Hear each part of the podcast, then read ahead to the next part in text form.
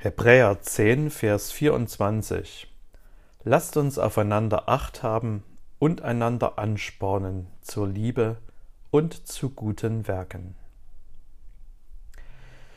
Mehrmals in meinem Leben habe ich damit begonnen, meine mageren Schulenglischkenntnisse aus DDR-Zeiten zu erweitern. Oftmals war eine bevorstehende Urlaubsreise ins Ausland dafür die Motivation. Ich startete voller Enthusiasmus, habe aber meistens nicht lange durchgehalten. Und jeder, trotz rudimentärer Sprachkenntnisse, irgendwie überlebte Urlaub hat meine Motivation wieder sinken lassen.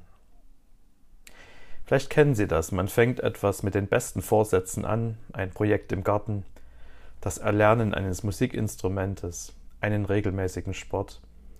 Aber irgendwann lässt die Motivation nach, es fehlt der Antrieb, man stößt auf Schwierigkeiten und schließlich lässt man es bleiben. Die Christen, an die der Hebräerbrief geschrieben wurde, waren sehr motiviert in ihren Glauben gestartet. Bei ihrer Taufe hatten sie sich zu Jesus bekannt. Sie lernten von ihm Glaube, Hoffnung und Liebe. Aber der Alltag war herausfordernd, die Kultur vorchristlich. Im Lauf der Zeit ging der Antrieb verloren, die Motivation ließ nach. Sie müssen ermahnt werden.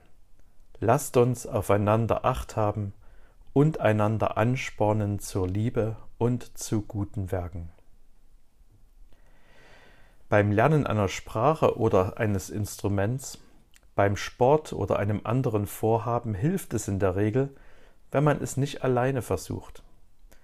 Die Verabredung mit einer zweiten Person, die Teilnahme an regelmäßigem Unterricht oder die Mitgliedschaft in einem Verein stärken die Verbindlichkeit. Beim Glauben hilft das auch, findet der Autor des Hebräerbriefs.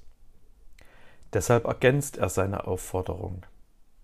Lasst uns aufeinander acht haben und einander anspornen zur Liebe und zu guten Werken und nicht verlassen unsere Versammlungen, wie einige zu tun pflegen, sondern einander ermahnen. Durch Jesus steht uns der Himmel offen. Wir sind zu einer Hoffnung berufen, die über dieses Leben hinausreicht. In der Schule von Jesus lernen wir Liebe zu Gott und zu unseren Mitmenschen. Unser Alltag ist herausfordernd, unsere Kultur nachchristlich. Aber gerade deshalb brauchen wir die Gemeinde, damit die Motivation nicht verloren geht.